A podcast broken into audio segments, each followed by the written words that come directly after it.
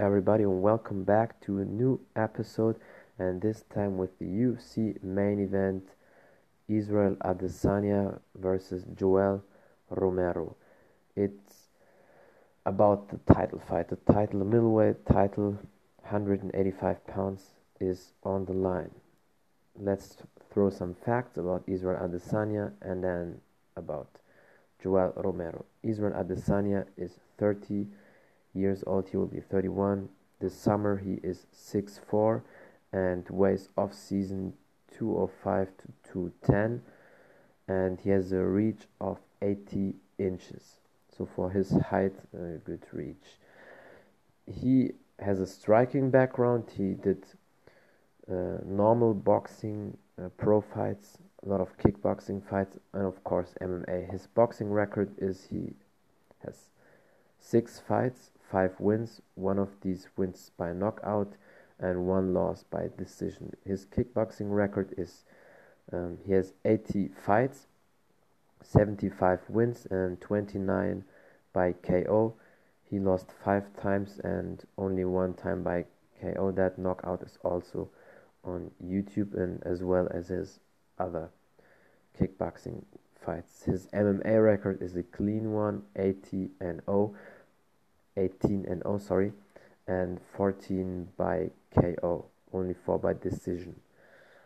Um, he is a total striker. He's a really, really high level striker. He has great kicking, footwork, um, agility. He senses a lot of traps for his opponents and he has a great vision. He sees punches coming before other people see it, and of course, he uses his uh, reach and height. He can kick really high, of course, and he has a great takedown defense. That's all you need. If you're not a high level wrestler and you don't really like wrestling as much as striking, as long as your takedown defense is on point and your striking is high level, then nothing can worry you let's throw now some um, stats and facts about Yoel Romero.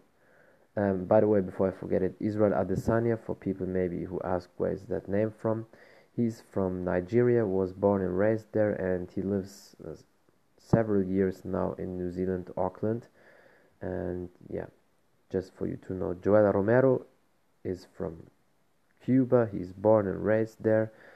Uh, he is six foot.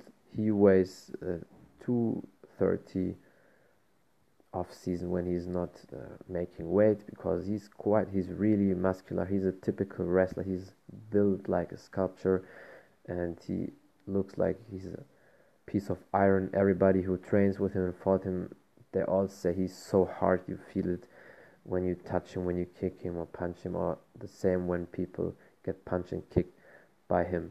He has a reach of only um, 30 uh, no sorry 73 and a half inches. That's 187 centimeters.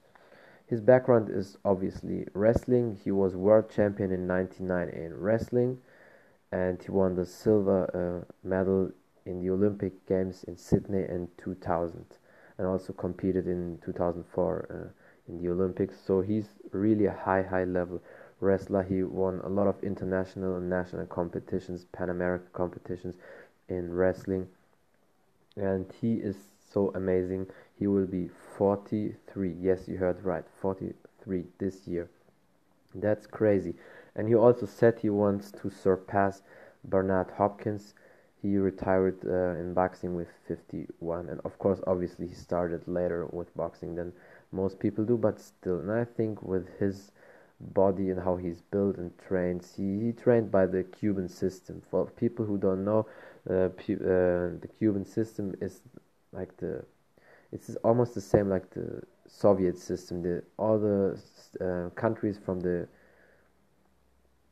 from these um, areas, the communism countries, they have a like a pyramid system. So you train under really strict rules. They select you um, with your strength. So let's say somebody is good at kicking, they put them in a karate taekwondo program. Somebody is really strong, can lift, and has strong grip, they, they go to wrestling. Somebody has fast hands, they pick him into boxing. And that's how they did it. And with that system, they really uh, pushed him through. That's why he is the athlete, what he is today. His record in MMA is 13 to 4, 11 wins by KO or TKO, and only two decision wins. Um, he lost one fight by TKO and three by decision. He lost uh, two fights against Robert Whitaker, title fights, and a lot of people thought he should have won the second one, but probably he lost that because the judges also took in consideration that Yoel Romero, because he missed weight by um, 0.2 um, pounds, so that's 100 gram. That's nothing, but um, maybe that played a role for them as well. But anyway, um, let's talk about now about the strength and weaknesses about Israel Adesanya, and then from Yoel Romero. Uh, Israel Adesanya obviously is a high, high level striker. He is, as I said, great footwork, movement, head movement, great kicks, sharp hands. He uses a lot of traps. When people think he kicks low, he kicks high. When people think he kicks um, high, he kicks low. He looks low, kicks high, looks high, uh, kicks low, or sometimes both. And yeah, a lot of people are not on his level on the traps and feints and how he strikes and the timing, speed, and accuracy.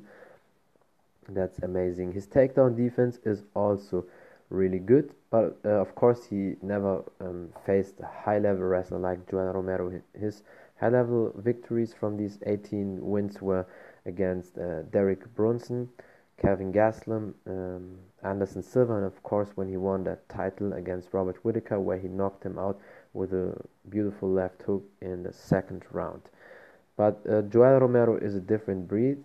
But let's come now to Yoel Romero. Yoel Romero, his strength obviously his wrestling. He is really strong with wrestling. He can pretty much do everything. But also he has uh, really powerful hands. When he connects clean with somebody, they will get flatlined and KO'd.